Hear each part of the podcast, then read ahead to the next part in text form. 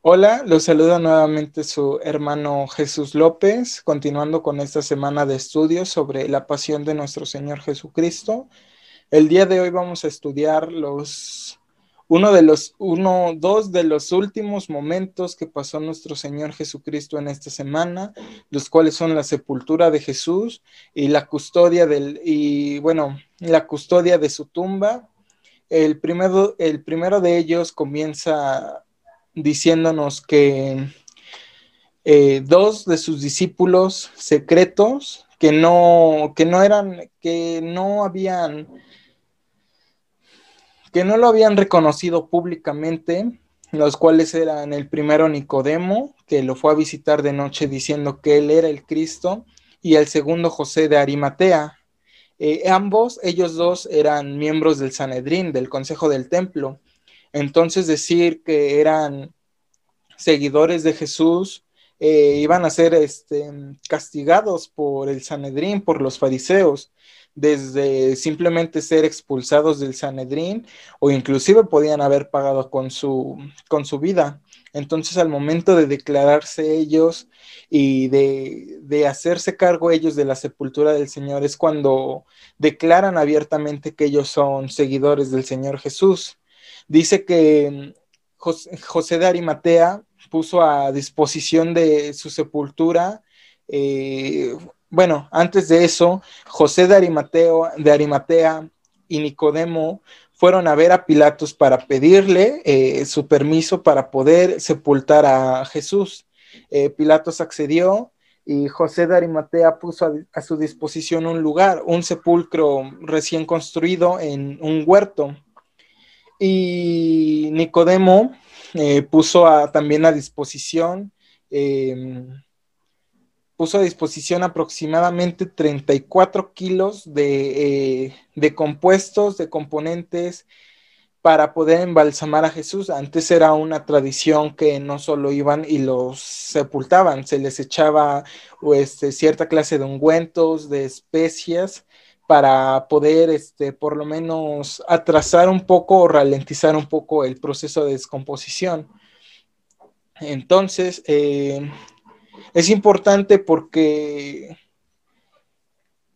tuvieron el valor estos dos discípulos secretos de nuestro Señor para poder declarar abiertamente que eran sus seguidores, con ellos poniendo en riesgo tanto su vida, su reputación, cómo los veía la gente, por seguir a, nuestro Señor Jesús, porque ellos tuvieron fe. Y esto también va respaldado con nuestro segundo punto, que es este, que es la guardia de, la tumba. este, bueno, el capítulo principal es Mateo 27 y Mateo, este, Mateo 27 del 57 en adelante podemos ver estos dos puntos. El segundo dice que eh, el Sanedrín y los fariseos también fueron a ver a Pilatos, pero para pedirle que pusiera una guardia en la tumba, porque ellos, recordando las palabras que nuestro Señor dijo que él resucitar, él moriría y sería resucitado al tercer día, ellos creían que sus apóstoles iban a iban a robar el cuerpo y iban a decir que resucitó. Entonces ellos, para evitar que que se hiciera una mentira, fueron y pidieron que, que pusieran una guardia en el templo.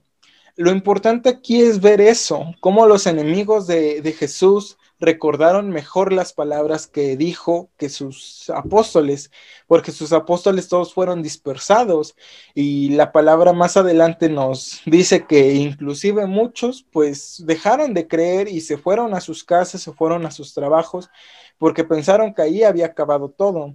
Es, importante ver esa, esa cuestión, ¿no? De cómo los enemigos de Jesús lo recordaban aún más que sus propios discípulos. Y también esto nos, eh, nos remarca que,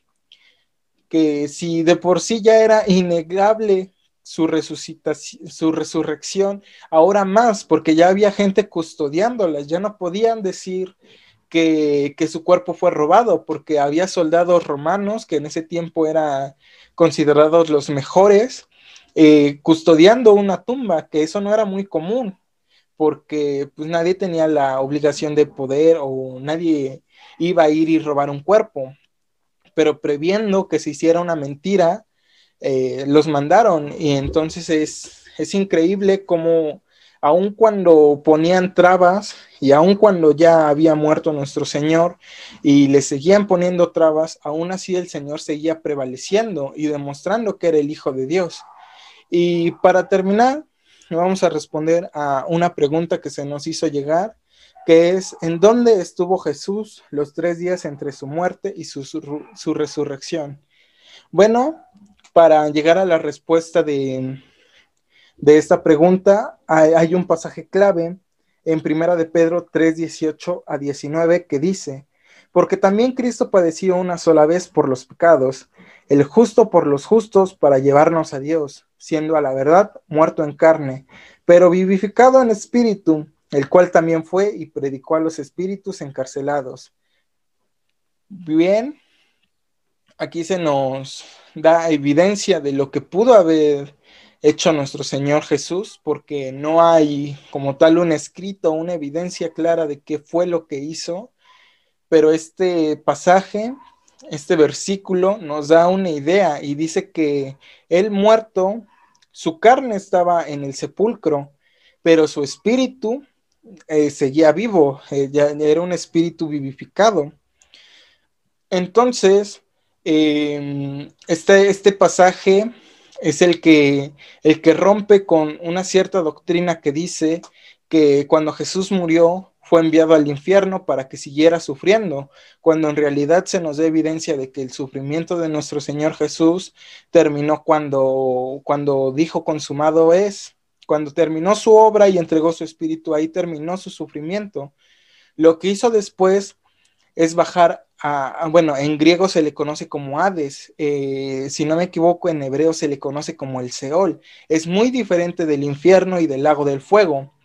porque mientras que el infierno es un lugar para castigo y para juicio, el Seol es un lugar donde, donde están en reposo todas las almas que han muerto. Entonces, ahí mismo están espíritus encarcelados que se cree que son espíritus que cometieron un pecado tan grave antes de los días de Noé que fueron enviados ahí. Entonces, se nos dan dos posibles o dos, es una posibilidad que Jesús haya enviado este mensaje, que haya mm, enviado su mensaje de que él prevaleció ante la muerte y ante Satanás y que todas aquellas personas que fueron halladas justas antes en el Antiguo Testamento y antes del sacrificio de Jesús, como Abraham, Isaac, Jacob, Josué, Daniel, todos los grandes personajes del Antiguo Testamento que fueron justificados, eh, se les dio ese mensaje de que ya habría una nueva tierra y un nuevo cielo. Y todos ellos fueron llevados ahora gracias a Jesús que bajó al Hades por ellos fueron llevados a la presencia de Dios. Entonces, eh, es una posible, es una posibilidad, porque no hay evidencia clara de lo que hizo Jesús, pero es, es una gran posibilidad de que haya dado este mensaje de su victoria a los espíritus encarcelados y cómo sería su juicio y de que él prevaleció. Y es, es, el tema principal y es la respuesta de esa pregunta o es una posible respuesta que encontramos porque, como ya he dicho, no hay una evidencia clara de qué es lo que hizo. Y bueno, con la respuesta de esa pregunta terminamos con el estudio del día de hoy. Fue un estudio pequeño, no porque no haya, no porque sea de poca relevancia, sino porque mm, es, podríamos decir que no hay mucho que decir, porque es simple, fue sepultado y pues fue resucitado. Lo más importante es eso, que fue resucitado, que sufrió por nosotros y que fue resucitado. Ese es el punto principal de toda esta semana, reconocer el sacrificio que hizo nuestro Señor por nosotros, aún no mereciéndolo, nos es dado. Entonces, damos gracias porque nuevamente estén aquí con nosotros, porque hayan sido constantes, porque sigamos meditando en el sacrificio que hizo nuestro Señor. Entonces, muchas gracias por estar nuevamente con nosotros y nos estamos viendo próximamente. Hasta luego.